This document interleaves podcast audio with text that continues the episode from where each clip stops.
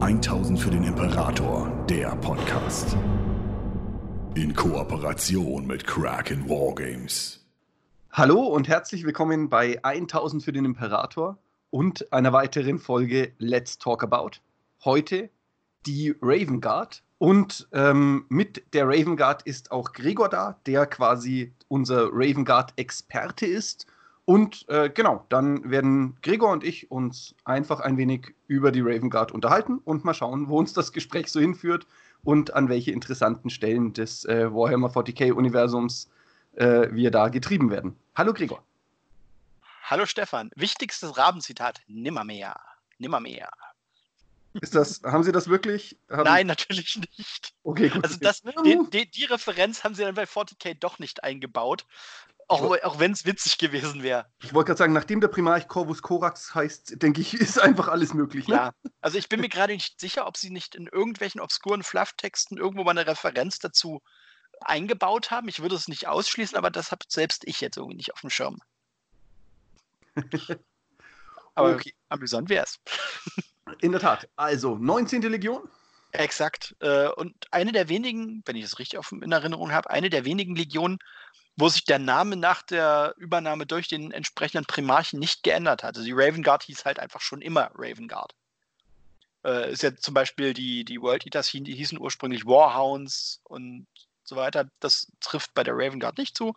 Die waren schon immer die Typen mit dem Raben im Symbol. Ähm, dass dann der Primarch durch Zufall, wink wink, äh, natürlich genau den passenden Namen hatte, konnte ja niemand ahnen. Ja, das äh, ähm, stimmt, jetzt wo du sagst, der Legionsname ändert sich eigentlich tatsächlich bei fast allen, ne? Genau. Also gut, ja. bei den Loyalisten glaube ich weniger. Ich glaube, die Ultramarines waren halt einfach immer Ultramarines. Bei den Imperial Fists weiß ich nicht, da kennst du dich besser aus.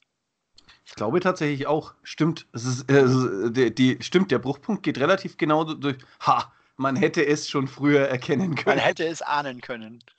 die, die ihre Legion umbenennen, sind die Verräter. Natürlich. Ähm, und das, ähm, was ja immer ganz spannend ist, wenn man sich mit den Legionen befasst, fast die, jede Legion hat ja in ihrer ähm, ursprünglichen Zusammensetzung eine bestimmte Region, aus der sie, aus der sie stammen. Auf Erden, also auf Terra, wo die, wo die sozusagen ersten rekrutiert wurden. Ähm, bei der Raven Guard ist das völlig klischeehaft, sind das die Asiatic Dust Fields, das ist so die, die Gegend des heutigen Japans, Koreas und Chinas. Insofern man weiß genau, wo die Ninjas herkommen. Stimmt, ja. Richtig. Ja, sneaky, sneaky, sneaky. ähm, ja, man hat auch keinen Unterschied gemacht ne, zwischen Korea, ja, man ist einfach so, so ja. der, der, asiatische Raum, wo Leute mit, äh, äh, genau, mit Sneaky Tactics kämpfen. Ganz genau das. Das ist halt so, ja, jedes Klischee ausgereizt, das man kriegen konnte.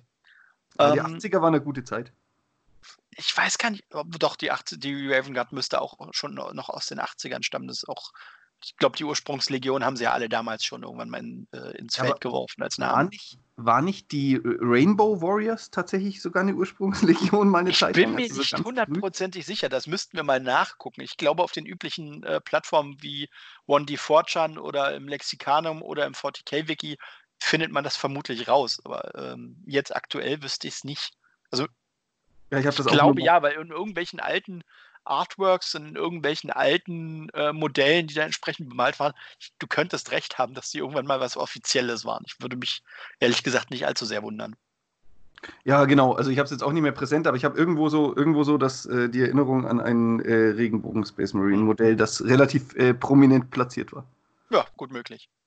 Ähm, aber wenn wir schon beim Thema Ninjas und Space Marines sind, dieses, äh, die Raven Guard ist eigentlich berüchtigt dafür, dass sie das tut, was man jetzt eigentlich von äh, Space Marines rein konzeptionell erwarten würde, nämlich sehr, sehr gezielte, punktgenaue Angriffe, viele so Kommandotaktiken, Hinterhaltsangriffe, Ausschalten von Kommandoebenen und gar nicht so das, um äh, diese, diese massierten Frontalangriffe, die für eine Elitetruppe eigentlich gar nicht passen. Das ist bei den bei der Raven Guard sehr, sehr selten.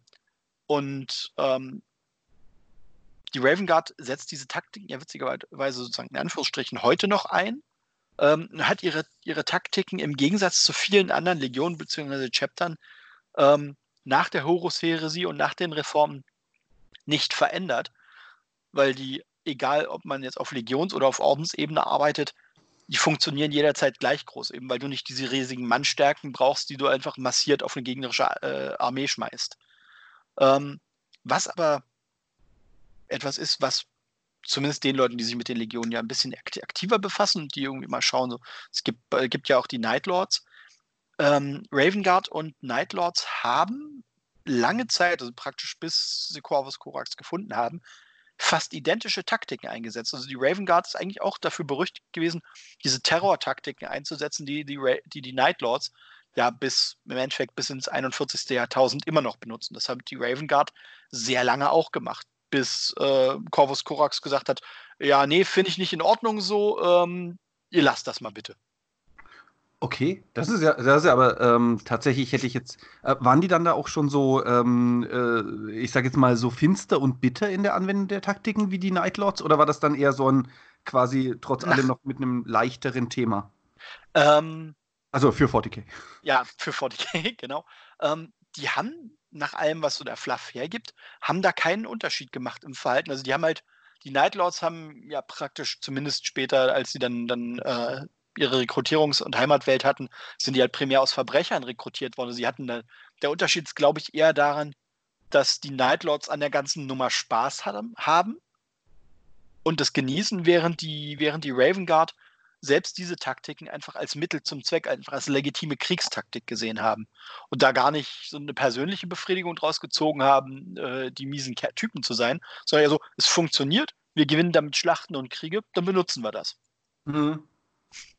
Ja, ich glaube, da kommt natürlich auch, der, der, aber was da tatsächlich ja dann der, der coole Faktor eigentlich ist, ist, dass es eine, ähm, sozusagen, dass man, dass es hier mal genau andersrum ist. Mhm. Normalerweise ist es ja fast so ein bisschen so, dass die äh, Space Marine Legion während der Horus Heresy eigentlich vom Primarchen in die Dunkelheit geführt worden ist. Und hier ist es ja so, dass eine Space Marine Legion, die eigentlich sozusagen fast schon prädestiniert wäre, an die Chaosgötter zu fallen, äh, von ihrem Primarchen wieder ins, also in Anführungszeichen, ins Licht gezerrt wird oder zumindest Richtig. in eine, eine anständigere Richtung. Das ist ja eigentlich auch ein, ein cooler Gedanke, den ich so noch gar ja. nicht gesehen hatte. Ja, das fand ich damals, als ich das das erste Mal gelesen habe, sehr spannend, weil ich dachte, okay, die Parallelen zwischen Nightlords und Raven Guard sind natürlich auch ohne, ohne diese Info erkennbar, weil sie natürlich beide ganz stark aus dem Hinterhalt agieren. Aber dass die Raven Guard halt am Anfang genauso getickt hat, das hat auch mich überrascht fand ich eigentlich sehr spannend. Ich finde es tatsächlich, ähm, tatsächlich, wo du gerade diese, diese äh, Stealth-Taktiken und sowas erwähnt hast, ich finde tatsächlich ähm, hat dieses, ähm, Gott, wie heißt der, diese ganzen Phobos-Armor-Sachen, äh, äh, die jetzt genau. gerade rauskommen und sowas, die sind natürlich einfach so unglaublich für die Raven Guard prädestiniert. Ich habe das richtig übel gefeiert. Ich dachte nur so, ja, jede Menge Truppen, die perfekt für Raven Guard vom, vom Kampfstil her passen. Jede Menge Infiltratoren, Typen in Tarnmänteln, Scharfschützen, Sneaky Dudes mit, äh, mit äh, Haftminen und irgendwelchen fiesen Kampfmessern. Ja, vor allem ist es ja auch tatsächlich so, ich, also, na, äh, keine Ahnung, ähm, eine Sache, die, eine Sache, die ich an der Raven Guard äh, dahingehend unglaublich mag, auch was diese Terror-Taktiken und sowas angeht, mhm oder eben die, äh, diese, diese ähm, Spells-Taktiken, ist ja eigentlich, dass äh, es sich für mich fast ein bisschen realistischer und echter anfühlt. Ähm, Absolut. Tabletop, weil ich sag mal, wenn ich so mit einem Black Templar-Spiel fertig bin, dann mhm. hat der Kreuzzug in der Regel irgendwie so 50 Space Marines weniger. Ja. Ähm, und keine Ahnung, na, wenn, jede, wenn, jede, Schlacht so aussieht, dann äh, ja, genau. Ist der, ne? so ein Kreuzzug eigentlich ganz schnell vorbei. Ja, eben, genau. Also das hat mich so immer, immer schon so ein bisschen, ja, ich meine, man mhm. ignoriert das ja, aber. Ja. was den Fluff angeht, wo man sich immer denkt, so ein Orden hat 1000 Leute. Hm. Also wenn ich nach den üblichen Tabletop-Spielen gehe, ist der Orden eigentlich nach 10 Spielen platt. Ja, genau, oder macht zumindest erstmal sehr lange Pause. Genau. Richtig. Ähm, aber um auf den Punkt zurückzukommen, den ich ja eben schon mal angesprochen habe, dieses, dieses Kommandotaktiken und Hinterhalttaktiken, ähm, diese, diese gezielten chirurgischen Schläge und diese Guerillakriegsführung, das ist also wirklich von Anfang an Kernthema für die Raven Guard gewesen. Die haben, also Befestigungen waren für sie nie so ein Konzept wie für die, für die Imperial Fists ähm, oder auch dieses, dieses extrem ordentliche und ehrenhafte und saubere Vorgehen der Ultramarines. Das hat für die Raven Guard nie eine Rolle gespielt. Also die haben sind nicht dafür berühmt, irgendwie Kriegsverbrechen begangen zu haben, wie sie fast alle Legionen an irgendeinem Punkt, ob, egal ob jetzt äh, loyal geblieben oder nicht, äh, begangen haben. Bei, der Raven Guard ist darüber eigentlich relativ wenig bekannt oder zumindest wird nicht davon ausgegangen, dass die sich in der Art betätigt haben, weil sie halt einfach gesagt haben, es reicht der Schlange den Kopf abzuschlagen, dann hat man schon so gut wie gewonnen.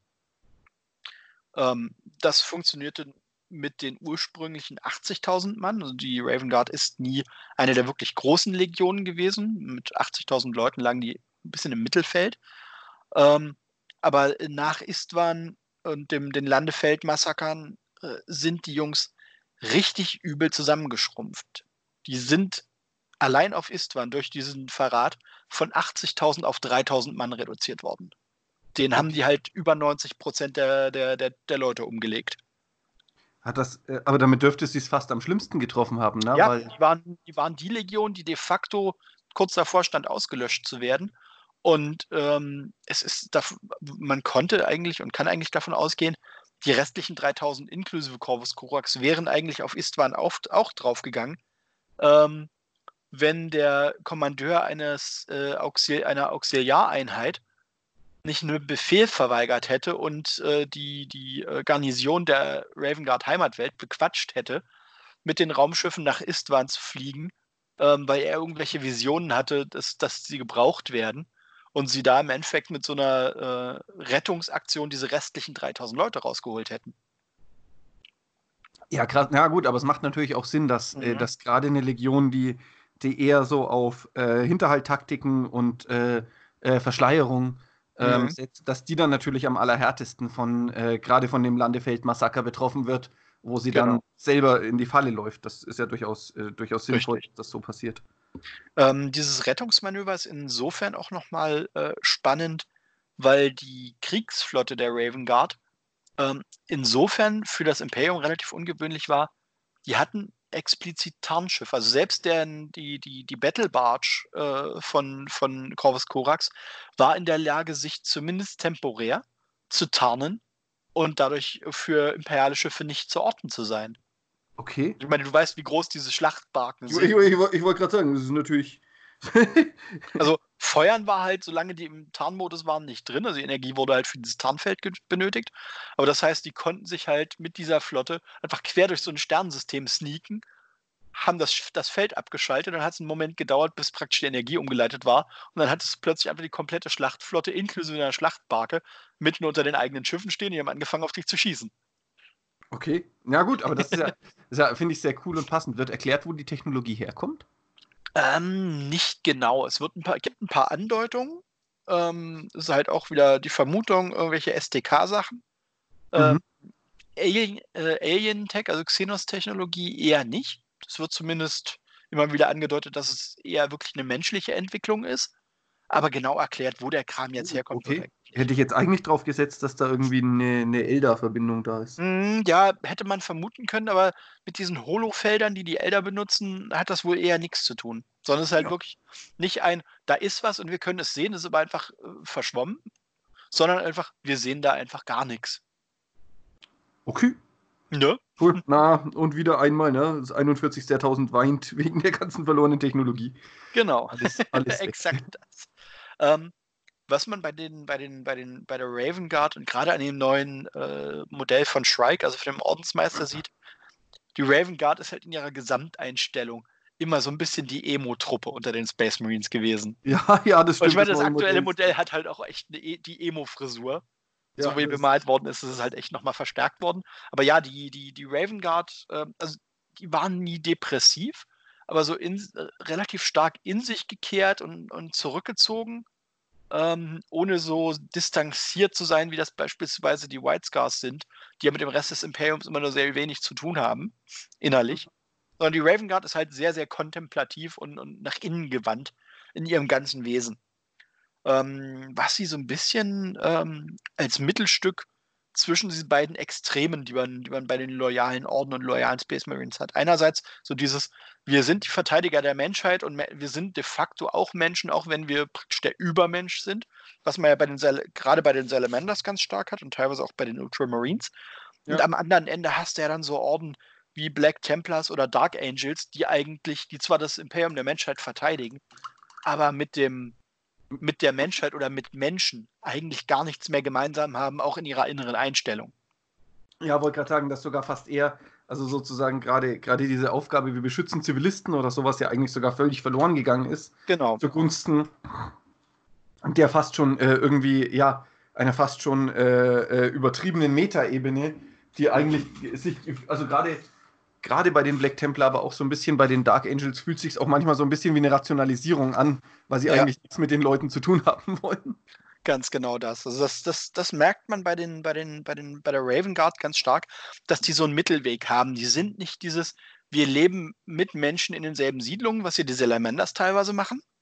Ja. Ähm, aber sie sehen sich halt immer noch gezielt als Verteidiger und das rührt zu einem erheblichen Teil praktisch aus der Vorgeschichte des Primarchen her, der halt wirklich von diesen Strafgefangenen auf diesem Gefängnismond, auf, auf dem er äh, gefunden wurde, aufgezogen worden ist und der so von vornherein wirklich Menschlichkeit vermittelt bekommen hat. Ja, ja, genau. Und das ist natürlich, das ist natürlich auch gerade, äh, ich glaube, gerade da ist es natürlich auch äh, diese, diese Geschichte ähm, von Corvus Corax und äh, mhm. generell, der ist natürlich auch dahingehend wahrscheinlich ein demütigerer äh, Primark, als es eigentlich die meisten anderen sind, weil seine Geschichte letztlich nicht unbedingt eine Erfolgsgeschichte ist, ne? wo du, äh, keine Ahnung, ich glaube, wenn man jetzt irgendwie, äh, keine Ahnung, Lionel Johnson oder Rogel Dawn fragen würde, mhm. hey, würden die schon sagen, na, ja, ich denke, ich habe unter den Umständen habe ich es schon gerissen.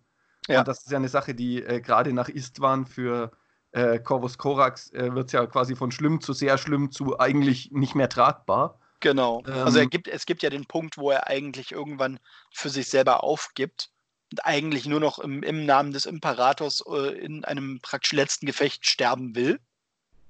Und er wirklich auch eine, aus einer Situation heraus erkennen muss, im Moment, äh, ja, das möchte ich persönlich gerne, aber mein Dienst an der Menschheit, mein Dienst am Imperator ist eigentlich noch nicht beendet. Ich darf also eigentlich noch nicht. Der sich eigentlich schon so, so in so einen Suizidangriff stürzen will und da relativ spät erst gestoppt wird. Das ist eigentlich auch eine, ein cooler Gedanke. Ne? Die, mhm. Es gibt ja diese, diese Theorie oder diese Idee, dass jeder Primark ähm, sozusagen Gedanken und Wesenszüge des Imperators enthält. Ja, genau. Und die, der, also auch der Imperator selbst hat das ja immer mal wieder so im, im Subtext, also jetzt natürlich im 41. Jahrtausend stärker als, in, als zu Zeiten der Horus Heresy, aber Klar. dass er eigentlich so, so eine tiefe Müdigkeit und Verzweiflung und diesen Wunsch, ob es nicht endlich vorbei sein kann, auch in sich selber trägt. Und ja. dass der dann natürlich an Corvus Corax vor allen anderen weitergegeben ist und äh, auch ein bisschen in Sanguinius, hätte ich das Gefühl. Aber, ja, diese Opferbereitschaft. Äh, ja, genau. Und auch dieses Herbeisehnen des, hey, ich will nur noch einmal alles richtig machen und dann, dann kann es echt vorbei sein. Ne? Dann ist es gut, was ich hier irgendwie. Ja, was, was ja jetzt im aktuellen Storybogen ganz stark mit Dante nochmal thematisiert wird. Stimmt, richtig, genau. Der das ja auch sagt so, ey, ich habe 1100 Jahre dem Imperator gedient, ich möchte endlich sterben dürfen. Und ja, dem halt genau. von Sanguinius de facto vermittelt wird, ist nicht, du darfst noch nicht, du wirst noch gebraucht. Ja, ja, genau. Also das ist, äh, das ist in der Tat, äh, glaube ich, ein äh, sich sehr, sehr durchziehendes Thema. Corvus Corax selber ist ja gar nicht tot, ne?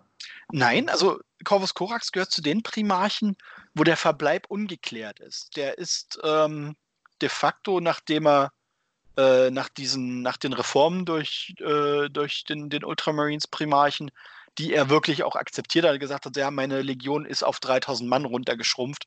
Ob die jetzt nochmal aufgesplittet werden in 3 mal 1000, ist auch egal. ähm, ist auch ein Ansatz, ne? So manche Leute aus Prinzip, hey, finde ich blöd und er so, du Leute, bei uns macht es echt keinen Unterschied mehr. Das passt genau. schon. Das ist schon okay und Haut der Gedanke ist ja nicht falsch, ist schon in Ordnung. Ähm, der ist ins Auge des Schreckens gereist und jagt dort die Verräter. Und es gibt eine Kurzgeschichte, ähm, ich müsste jetzt nachgucken, welche, den Titel weiß ich aus dem Stegreif nicht.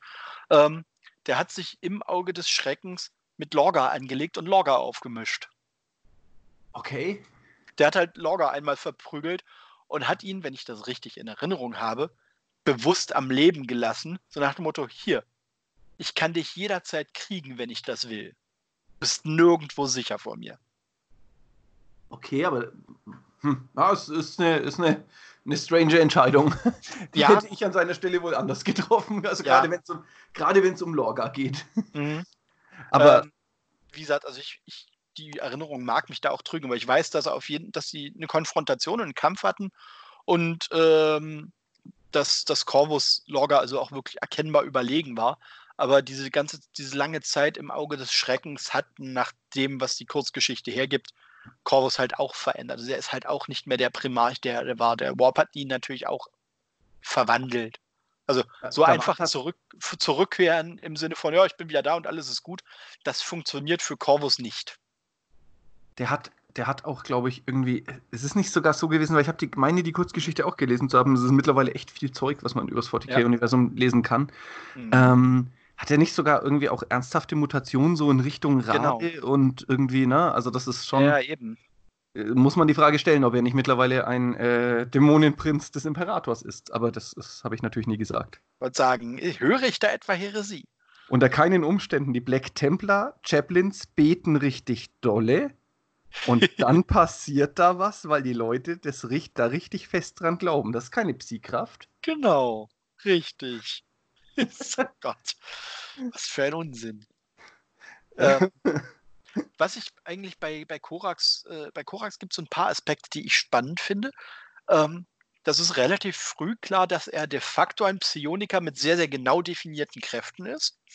Also er hat keine Offensivkräfte, also er kann jetzt irgendwie keine Blitze schleudern oder Gedanken lesen, sondern Corvus ist in der Lage, sich im Bewusstsein von Lebewesen unsichtbar zu machen. Also er kann, wenn er in der Ecke steht und sich darauf konzentriert, sehen ihn die Leute einfach nicht. Oder sie haben ihn nicht gesehen. Und diese, diese Fähigkeit hat er in einem sehr, sehr begrenzten Rahmen an einen Teil seiner, äh, seiner Söhne weitergegeben. Also es gibt im Hintergrund immer mal wieder Geschichten, ähm, dass Space, Space Marines der, der Raven Guard dazu auch in der Lage sind, wenn auch nur sehr kurzzeitig. Und ähm, wenn ich es richtig auf dem Schirm habe, haben sie mit äh, einer bestimmten, sie haben sie diese Space Marines, die diese Fähigkeit haben, auch in eine, eine Spezialeinheit gepackt, die also wirklich dieses hinter den Linien abgesetzt werden und Ninja-mäßig Leute umbringen, wirklich perfektioniert haben. Insofern fand ich es spannend, weil Corvus hat sich nie selber als Psioniker gesehen. Ich glaube, die anderen äh, Primarchen haben das auch nie in der Form wahrgenommen. Aber ich gehe davon aus, der Imperator, der wird das halt wissen. Ja. ja, aber das passt ja auch sehr, sehr gut zu diesem, äh, in Anführungszeichen, pseudo-asiatischen Hintergrund, ne? Mhm. Dass man das eher als eine, sozusagen als eine Geistesdisziplin äh, wahrnimmt, die halt irgendwie man gemeistert hat und nicht als eine, nicht als die Zauberei, die es im Warhammer 40k-Universum dann sehr wahrscheinlich ist. Genau. Ähm, und was ich, beim, als ich das gelesen habe, habe ich zugegebenermaßen gestaunt. Ähm, das, was Horus und die Verräter mit ihren Leuten gemacht haben, also mit den Leuten, die loyal zum Imperator geblieben sind. Das hat ähm, Corvus mit seinen eigenen Leuten bei einer bestimmten Schlacht noch vor der Heresie auch getan. Der hat, ähm, es gibt die sogenannte Schlacht von Gate 42, in der er zusammen mit, äh, mit äh, den Sons of Horus äh, gekämpft hat. Und da wurde darauf bestanden, dass diese Festung frontal angegriffen wird. Er war dagegen, hat gesagt, wir nehmen uns Zeit und wir äh, gehen wie üblich vor und vermeiden praktisch diesen, diesen verlustreichen Frontalangriff. Ist dann aber bei der Ehre gepackt worden durch Horus und ich glaube durch noch einen anderen Primarchen und hat den Frontalangriff befohlen und hat für diesen Frontalangriff die Chapter eingesetzt, die primär aus Terra-geborenen Raven Guards bestanden. Okay. Der hat also sehr gezielt die Terra-geborenen Raven Guards verheizt, um praktisch den, äh, die Legion zu bereinigen, weil seiner Ansicht nach die auf Deliverance, also seiner Heimatwelt geborenen Raven Guards, äh, reiner innerhalb des Legionskredos waren. Ah, na gut, das macht aber natürlich auch Sinn, weil gerade die äh, Terra-geborenen äh, Raven Guard äh, Space Marines ja wahrscheinlich dann auch die waren, die diese Night Lord-ähnlichen Taktiken ja, richtig, schon genau. sehr viel länger angewandt haben. Also Exakt. das ma macht es jetzt nicht weniger zu einer Arschaktion, aber. Ja. Aber es ist halt äh, insofern spannend, dass de facto dasselbe Verhalten was man äh, Horus und Co. ja sozusagen auch in Anführungsstrichen ankreidet, dass auch ein sehr loyaler Primarch wie eben äh, Corvus da im Verhalten echt nicht besser war. Also ja. ich bin mir nicht 100% sicher und irgendwie passen die auch nicht zu dem, wie ich mir die Legion vorstelle, dann verheizt sich die in so einen massierten Sturmangriff. genau. Leute, ihr habt euer ganzes Leben was anderes gelernt, aber jetzt ist es wirklich wichtig, dass ihr mit dem Bolter einfach vorwärts. Schaut mal zu den Iron Warriors, die machen es genau richtig und Attacke. Genau. nee, Quatsch. Äh, massierter, massierter Sturmangriff und Aushalten ist äh, Death Guard. Entschuldigung. Stimmt, richtig. Massierter Sturmangriff und einfach einstecken können sind, ist, ist, ist die Death Guard. Ja, also das fand ich, als ich das gelesen habe, war ich echt so, Moment, ernsthaft jetzt? Das passt doch so gar nicht zu ihm. Ja, so passiert. Ähm, da zieht das einfach durch. Und wenn wir bei, ähm, wenn wir schon gerade schon zum Thema Legionäre übergehen, ähm, die, die Gensaat des, äh, der, der Raven Guard ist überdurchschnittlich mutationsgefährdet.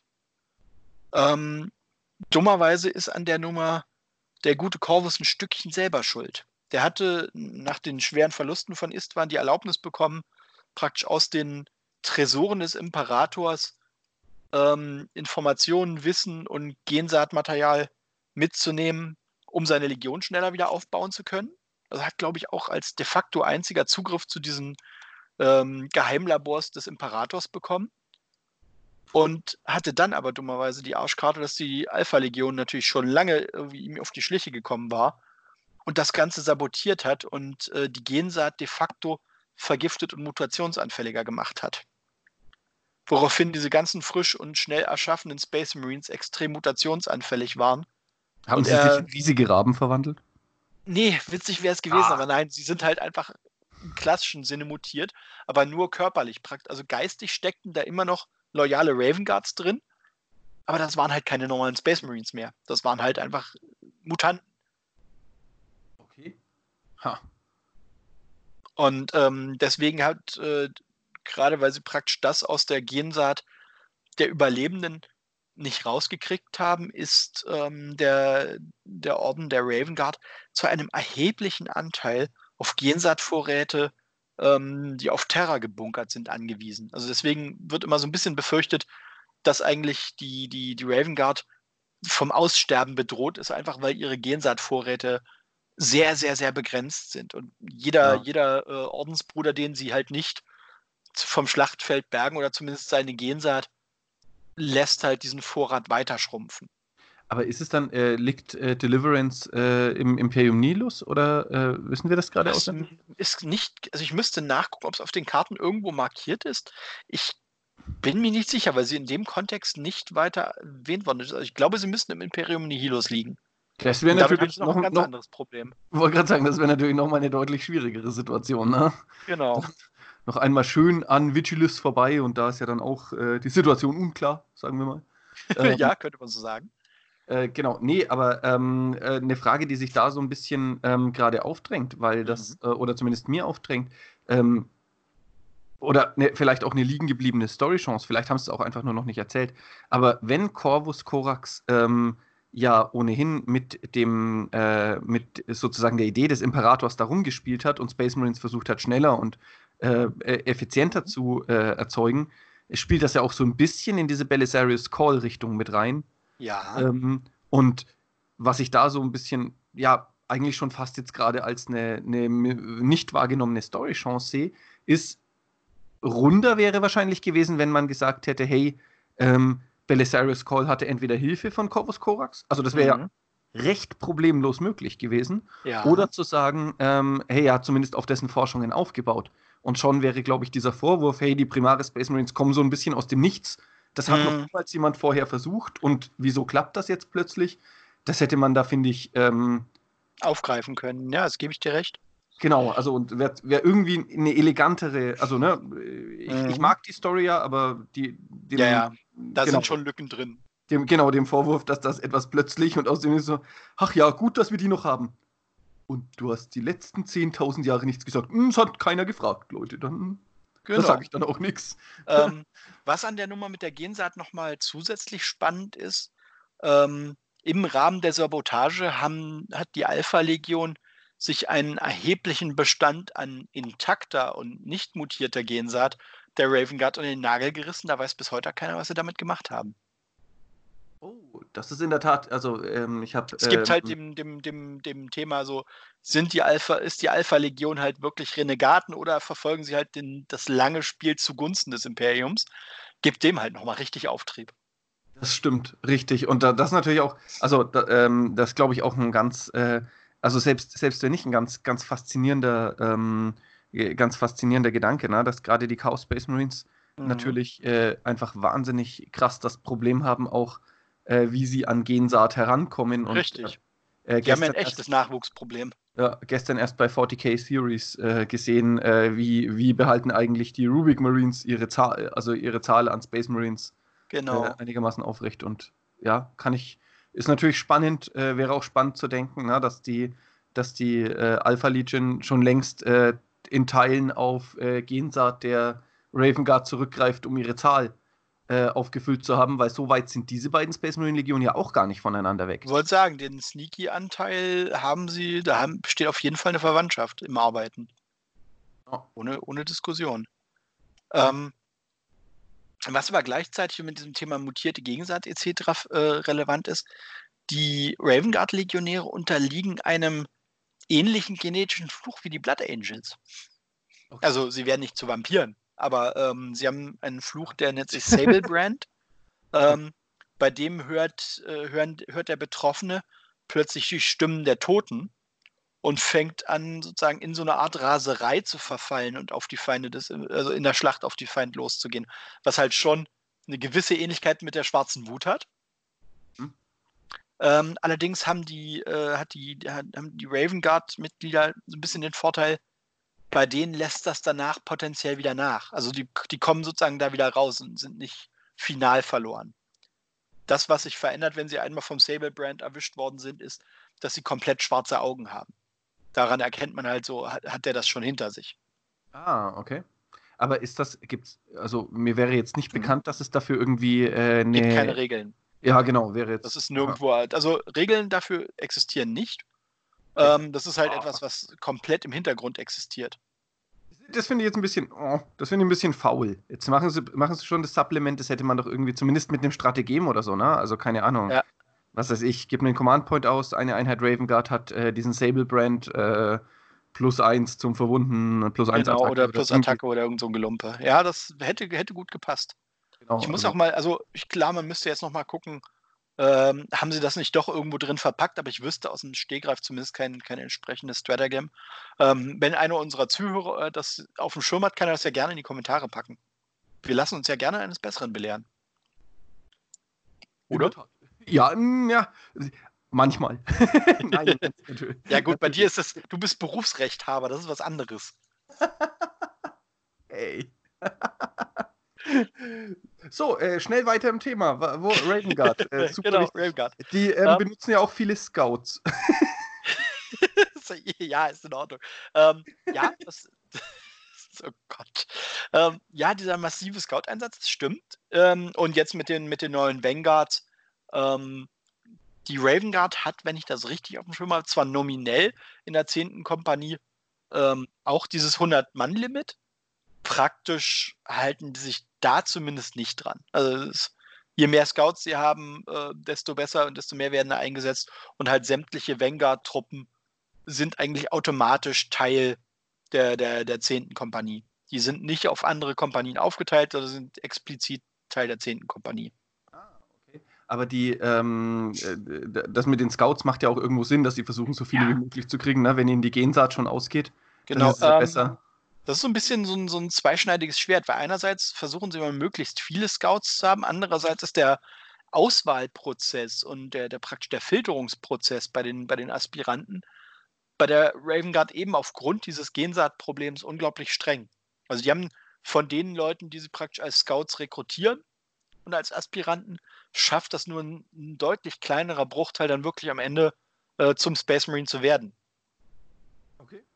Ah gut, das macht ja, macht ja auch Sinn, dass man die Gensaat da nicht äh, verschwenden will und sehr, sehr streng in dieser Handlung ist. Ja. Genau. Ähm, und was bei der äh, Raven Guard ein Stück weit anders ist ähm, als bei den meisten anderen Legionen, wo du ja im Endeffekt mit Erfahr äh, praktisch mit äh, Dienstzeit und in Anführungsstrichen Berufserfahrung aufsteigst. Ähm, in den Kompanien der Raven Guard steigst du im Grunde genommen auf, indem du den sogenannten Tri Trifold Path of Shadow meisterst, also praktisch so eine dreiteilige Disziplin, ähm, was Hinterhalt, Verstohl Verstohlenheit, Geheimhaltung, etc. angeht. Und äh, die Kompanien drei bis fünf haben sich jeweils auf einen dieser Zweige spezialisiert. Und nur äh, Space Marines, die praktisch alle drei Pfade meistern, werden in die erste und zweite Kompanie aufgenommen. Ah. Und das bedeutet, immer, die haben, haben, quasi dann zwei Elite-Kompanien, wenn man so will. Genau, die haben zwei Elite-Kompanien, ähm, die sich da stark spezialisiert haben. Und es wird immer davon ausgegangen, also du kannst halt auch 500 Jahre gedient haben. Du wirst deswegen trotzdem nicht in diese Veteranenkompanien aufgenommen, wenn du nicht alle drei Pfade des, äh, des Pfades der Schatten gemeistert hast. Also in diesen Kompanien drei bis fünf ist es auch wirklich so, diejenigen, die da drin und, sind und drin bleiben, die haben diesen einen Pfad wirklich bis zur Perfektion gemeistert. Aber sie werden halt, wenn sie die beiden anderen Pfade nicht schaffen, niemals in die erste oder zweite Kompanie aufsteigen. Ah, okay. Ähm, haben die, hat die Raven Guard eigentlich Terminatoren? Ja, haben sie. Die werden allerdings vergleichsweise selten eingesetzt. Also ja, sie haben die Terminator-Rüstung, sie können sie auch einsetzen und tun das auch. Das ist aber der Einsatz aber seltener, als es bei den anderen Orden eigentlich schon, schon der Fall ist, weil sie einfach sagen, die Dinger sind alles aber eben nicht subtil. Ja, wollte gerade sagen, eben das. so, okay, allein der Teleportblitz verrät unsere Anwesenheit, aber was soll's. ja, also was, was, es gibt ein oder zwei Hinweise drauf, dass sie die, die Terminatoren wirklich als Schocktruppen einsetzen, die halt entweder aus einem äh, Flieger direkt irgendwie über dem, über dem feindlichen Hauptquartier einfach abgeworfen werden im tief, aus einem tief fliegenden äh, Gleiter. Okay. Also wirklich so, das ist schon wieder echt cool. So, der, der, der so im, im Stealth-Mode anfliegen, Luke auf, zehn Terminatoren rauswerfen, weiterfliegen. Das ist jetzt euer Problem, Leute. genau. Das wird wohl hin und wieder gemacht, aber auch das ist halt eher, echt eher die Aussa Ausnahme. Alles klar. Okay, dann. Ja, das ist so, so ein bisschen das, das A und O zur Raven Guard, zumindest aus meinem Blickwinkel. Wie gesagt, ich habe mich sehr gefreut, als die ganzen Vanguard-Sachen erschienen sind, weil die halt einfach dem fluffgerechten Spielstil extrem entgegenkommen. Ja, das passt das also wirklich, wirklich, wirklich gut zu denen. Du hast auch äh, dann begonnen, wieder eine äh, Vanguard, äh, eine Van äh, Quatsch, eine Raven Guard Armee aufzubauen, oder? Richtig, genau. Nee, ich hatte vorher eigentlich keine. Ich hatte ja vorher meine, meine World Eaters, die ich mittlerweile verkauft habe. Ähm, okay. Und die Raven Guard, das hat mich vom Stil her halt schon irgendwie deutlich gereizt, auch gerade weil die Raven Guard halt zu diesen Legionen bisher Orden gehört, die nicht so flashy und in den Vordergrund gedrängt sind. Da gab es ja sehr, sehr lange de facto kein Material für. Es gab die Info, es gibt sie, und das war es aber auch. Ja, ja, genau. Und, das ist ähm, passt halt auch zu dem, zum Primarchen. Also äh, Corvus Corax war halt auch nie derjenige, der irgendwie sich so in den Vordergrund gedrängt hat. Also im Gegensatz, wenn man jetzt sich äh, Horus, äh, Lehman Russ ähm, oder ähnliche anguckt, die entweder unbedingt im Mittelpunkt stehen wollten oder die aufgrund ihres Erscheinungsbildes, wie jetzt Sanguinius von Natur aus im Mittelpunkt standen. Das war halt nie, nie das Ding von Corvus, Corvus Corax. Der wollte einfach primär eigentlich die Aufgabe erfüllen, für die er geschaffen worden war und ansonsten sollte man ihn in Ruhe lassen. Ja, ja, es passt ja, passt ja auch, sehr, auch da wieder, ne? Es passt ja eigentlich sehr gut zu dieser, genau. Äh, zu diesem, zu dieser Idee einer, einer Erleuchtung, äh, sozusagen, die ja diesen, die, diese asiatischen Hintergründe oft haben, dass man quasi sozusagen eine höhere Bewusstseinsebene hat und sich seiner selbst auch äh, bewusst Herr ist. Und äh, genau. ich weiß gar nicht, wo, haben wir, glaube ich, beim letzten Mal schon, dass der Imperator die Primarchen ja als Werkzeuge und Generäle gesehen hat. Ne? Richtig. Und äh, insofern, wenn ihm das bewusster war als anderen, würde es ja auch Sinn machen, dass er gesagt hat, Leute, ich, ich will gar nicht so in den Vordergrund, weil unsere Zeit hier von der ja. Bühne wieder zu verschwinden kommt auch irgendwann und dann äh, soll es nicht peinlich werden. genau. Nee, insofern passt das für mich ganz gut. Ich finde die Raven Guard im Gesamtstil spannend, in der Gesamtaufmachung wie schön gemacht.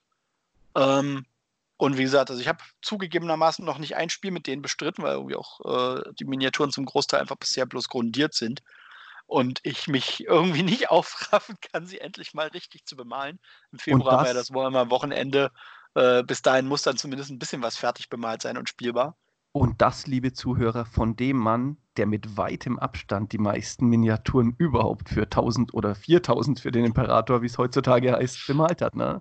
Ja, ist richtig. Krass. Ich müsste irgendwann mal zusammenrechnen, was ich, also wie viele von den 4000 von mir stammen.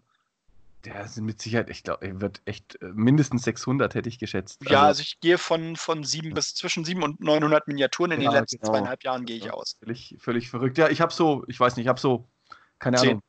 nee, nee, nee, nee so, so ich habe ja die komplette, äh, tatsächlich eine komplette Black Legion Armee bemalt. Stimmt, richtig. Äh, das bedeutet, es sind schon so irgendwie, keine Ahnung, es werden schon so 50 werden, ne? aber Ja. längst nicht mit deinem Output vergleichbar. Das ja, gut, ich habe halt auch so, habe ja auch so Zeiten, wo ich dann einfach so an einem Wochenende einfach so einen 20 Mann, 20 Mann Stapel von meinem Tisch einfach wegpinsele.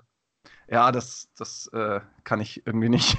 Ja, Da fehlt mir immer die Geduld. Ich kann immer nur so, so Bemal-Sessions 20 Minuten mal 30 und dann, dann äh, aber ich habe auch, keine Ahnung, äh, mir tun auch einfach unfassbar schnell die Schultern weh. Ich sitze immer wie so ein Gremlin über meinen Miniaturen, weil ich, ja, ne, ich habe einfach keine, keine wirklich ruhige Hand, weil mir wahrscheinlich Ja, auch die okay. Übung fehlt und dann, dann ist immer der ganze rechte Armmuskel völlig angespannt und dann, ja, okay, dann wird's auch, ist es auch unbequem und unan- unangenehm. Genau. Völlig Frage. Aber das äh, wird ja wahrscheinlich dann auch mit der Übung besser. Ja, das wird mit der Übung besser. Ich merke, ähm, ich habe einen relativ hohen Schreibtisch. Dadurch geht das bei mir auch. Dadurch sitze ich halt nicht so extrem vornüber gebeugt. Ähm, und ich habe den Vorteil, aber ich meine, den hast du ja eigentlich auch. Meine Partnerin malt halt mittlerweile auch. Das tut deine ja nun zugegebenermaßen auch. Viel, ja, aber viel schöner und besser und schneller als ich. Das ist auch immer so. Ja. so ich bin so eine halbe Stunde drüber und so, "Hm, schau mal, Schatz, äh, die Schulterpanzer sind fertig. Und sie so, ja, und ich habe währenddessen das hier gez gezaubert. Das ist, ja, genau so. ah, Das ist okay. der Moment, da stehst du auf und gehst in einer Ecke weinen. Ja, ich habe ich hab extra eine in unserem äh, Hobbyraum eingerichtet. Das ist so eine kleine. Eine kleine Weinecke. genau, kann man sich zurückziehen, Schnuffeltuch, Kuschelkissen, Weinecke. was, was man halt so braucht. Genau. Ja, genau. Bevor es Sehr jetzt schön. noch äh, völlig abdriftet, äh, genau. Ähm, vielen Gut. Dank fürs Zuhören, Leute. Und genau, Gregor, vielen Dank äh, dafür, dass du äh, so expertenmäßig äh, über die Raven Guard Bescheid weißt und das mit uns geteilt hast. Danke dir. Und ich würde sagen, es wird ja mit Sicherheit nicht die letzte legionsbezogene äh, Let's Talk About Folge sein, oder? Nein, unter keinen Sehr Umständen. gut. Hervorragend. Ja. Dann würde ich mal sagen, bis zum nächsten Mal. Tschüss, Ade. Rinjahauen, auf Wiederschauen.